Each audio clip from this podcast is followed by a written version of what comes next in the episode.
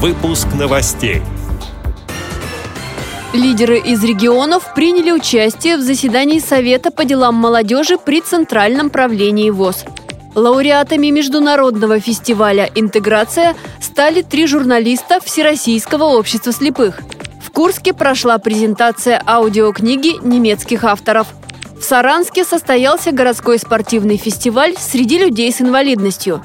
Далее об этом подробнее в студии Анастасия Худякова. Здравствуйте! Молодые лидеры Всероссийского общества слепых из регионов встретились в московском КСРК ВОЗ. Там прошло заседание Совета по делам молодежи при Центральном правлении ВОЗ. Активисты отчитались о проделанной работе. В этом году придуман новый формат молодежных встреч. Впервые были организованы форумы молодежи Центрального и Приволжского федеральных округов. А в Омске провели первый межрегиональный форум молодежи, где среди участников были инвалиды по зрению Новосибирска и Хакасии. Особое внимание Совет по делам молодежи сейчас уделяет детям. Региональные лидеры ВОЗ приходят в школы-интернаты для незрячих, чтобы рассказать о современной жизни и работе общества слепых. На встрече говорили также о сотрудничестве с Федеральным агентством по делам молодежи. Подробнее об этом вице-президент ВОЗ Лидия Абрамова. Очень интересная была информация Росмолодежи, мы узнали о тех проектах, в которых могут участвовать незрячие, причем это было взаимный интерес. Представитель Росмолодежи тоже узнал от членов Совета много нового, согласились с тем, что нужно привлекать экспертов Всероссийского общества слепых и для экспертизы их порталов и всех их э, программ, которые они реализуют, и для обеспечения доступности площадок, на которых будут проходить э, молодежные мероприятия запланированные Росмолодежью. Елизавета Олар, наш юный общественный корреспондент из Верхней Пышмы Свердловской области, стала лауреатом международного фестиваля «Интеграция». Елизавету отметили дипломом за творческий поиск и нестандартное раскрытие темы в репортаже о незрячем учителе музыки Викторе Хонькине. Материал вышел в эфире «Радио ВОЗ» 14 сентября. Программа из регионов.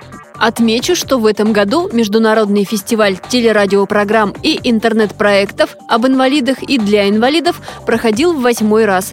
Дипломы лауреатов также получили авторы звукового журнала «ВОЗ Диалог» Юрий Лунин за очерк «Здравствуй, племя молодое» из цикла передач «0+,» и Алексей Упшинский за очерк «Неизвестные факты из жизни Даниэля Дефо». Курске на факультете иностранных языков прошла презентация аудиокниги на немецком.